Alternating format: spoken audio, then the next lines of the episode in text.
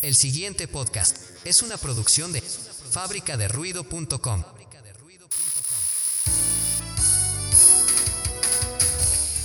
Y ahora con ustedes, y ahora con ustedes, otro reconfortante capítulo, otro reconfortante capítulo, en compañía de la psicoterapeuta. Griselda Morales. Griselda Morales.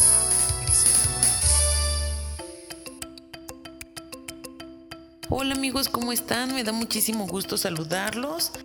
Saben que es un placer para mí siempre estar con ustedes.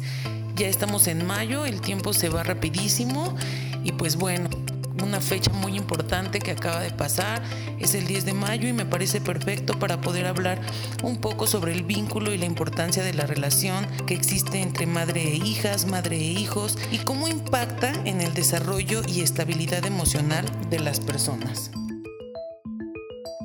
La relación que tenemos con mamá no determina, sí influye en la salud mental. Sí influye. ¿Por qué influye tanto? Porque es el primer vínculo que conocemos. Es quien satisface nuestras necesidades básicas. Al inicio somos uno con nuestra madre. Un mismo latir, un mismo corazón. Lo que ella siente lo sentimos.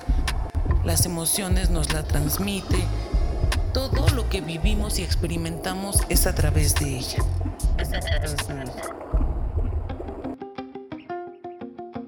Bien, en los primeros años de vida nos consideramos uno con mamá. Como dice la canción, somos uno mismo. Conforme va pasando el tiempo, nos vemos a través de ella. Esto impacta directamente en la autopercepción y nuestra autoestima. Si no hay una madre que cuide de mí, que me ame, que satisface mis necesidades, ¿cómo va a estar mi autoestima? El amor puro que me he ganado por el simple hecho de existir me es arrebatado. Si mamá se fue, si mamá falleció, si me abandonó, si es una madre ausente, imagínense cómo voy a ir creciendo. Esta idea se va a adherir en la mente inconsciente y afectará directamente en las relaciones que tendré con la sociedad, con mis parejas, con mis amigas, amigos, etc. Y sobre todo conmigo mismo. Existirán sentimientos de minusvalía, de enojo, envidia, molestia, miedos, dudas sobre el amor y creceré con mucho resentimiento. Iré forjando una idea sobre esto mismo que me llevará a tener conflictos en todas mis demás relaciones no me sentiré merecedor y buscaré por todos los medios ser amado.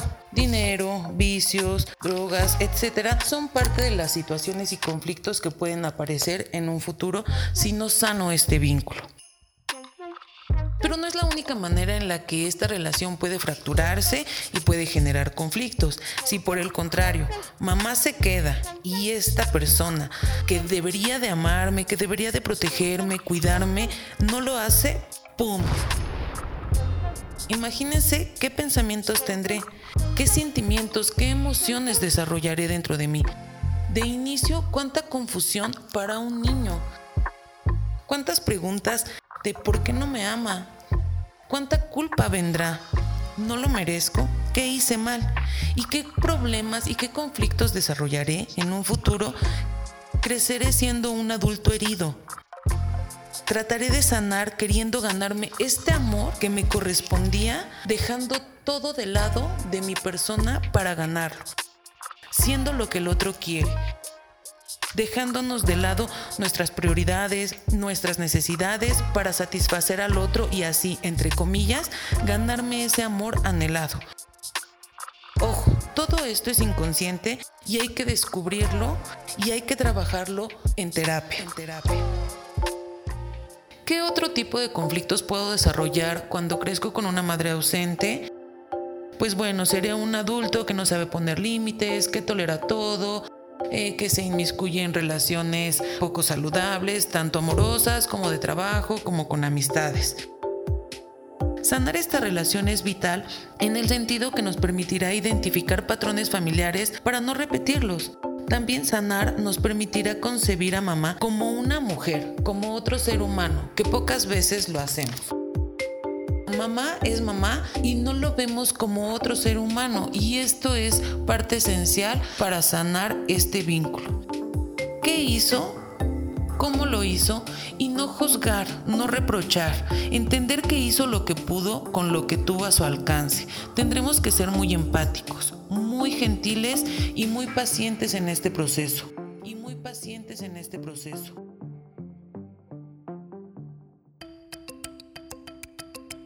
es muy importante trabajar esto en terapia. ¿Por qué? Porque a veces llegamos a terapia con otro motivo de consulta y nos vamos al fondo y resulta que teníamos una relación fracturada con mamá. Entonces tendremos que ser muy pacientes.